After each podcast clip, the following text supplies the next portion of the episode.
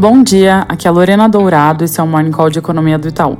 O ponto alto dessa semana, sem dúvida, é a política monetária. Os bancos centrais de grandes economias vão se reunir para decidir sobre a taxa básica de juros.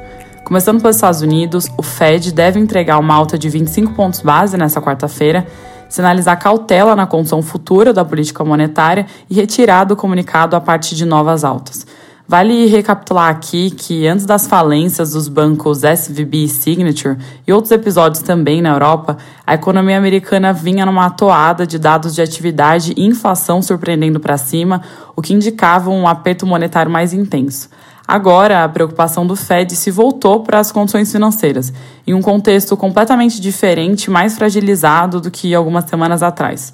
Por isso, há também espaço para o FOMC manter a taxa inalterada, numa sinalização de que está atento e observando o risco financeiro para agir quando necessário. O mercado já tem se voltado para uma taxa terminal mais baixa, mais perto de 5 do que de 6, e na nossa visão a baliza vai ser como as condições financeiras evoluem ao longo dos próximos encontros. Aqui no Brasil, o Copom se reúne na terça e quarta e a gente acredita que deva manter a Selic estável em 3,75%. No geral, o comitê deve reforçar que vai ser fiel ao plano, com a sinalização de perseverança no combate à inflação e manutenção do balanço de riscos como simétrico. Eles devem mencionar que estão observando a evolução da política fiscal por aqui, assim como os impactos dos episódios de crédito corporativos recentes. Quanto ao ambiente externo, vão mostrar que estão atentos e monitorando os riscos financeiros e seus efeitos na atividade global e nos preços dos ativos. Na Europa, o Banco Central da Inglaterra deve manter a taxa no patamar atual de 4% e encerrar o ciclo de aperto, removendo a menção de novas altas à frente.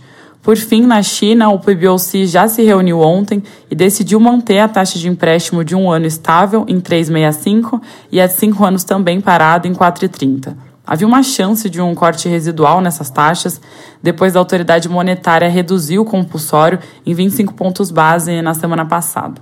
Além de todos esses BCs, também vale ficar de olho nas decisões de política monetária que acontecem na Suíça, na Turquia, Noruega e nas Filipinas.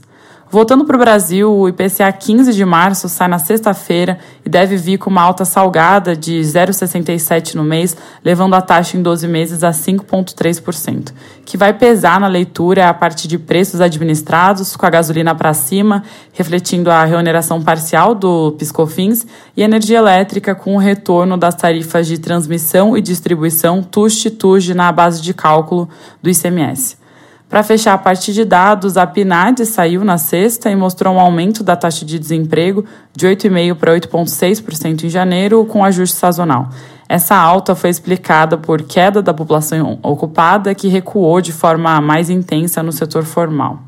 Caminhando para o noticiário político, o arcabouço fiscal está cada vez mais próximo de ser anunciado. Na semana passada, o texto foi apresentado ao presidente Lula pela equipe econômica, mas o martelo ainda não foi batido. O presidente pediu alguns estudos adicionais sobre a proposta de regra fiscal e sugeriu que ela seja discutida com economistas e parlamentares antes de ser apresentada à imprensa.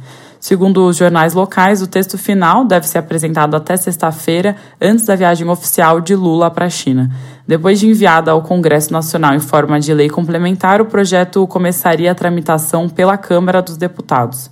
O jornal CNN reporta que a nova regra que vem substituir o teto de gastos deva ter algum gatilho relacionado à arrecadação federal, que poderia funcionar como o mecanismo anticíclico que a gente já vem comentando por aqui. O que talvez atrase um pouco essa discussão é a questão do impasse envolvendo o crédito consignado do INSS.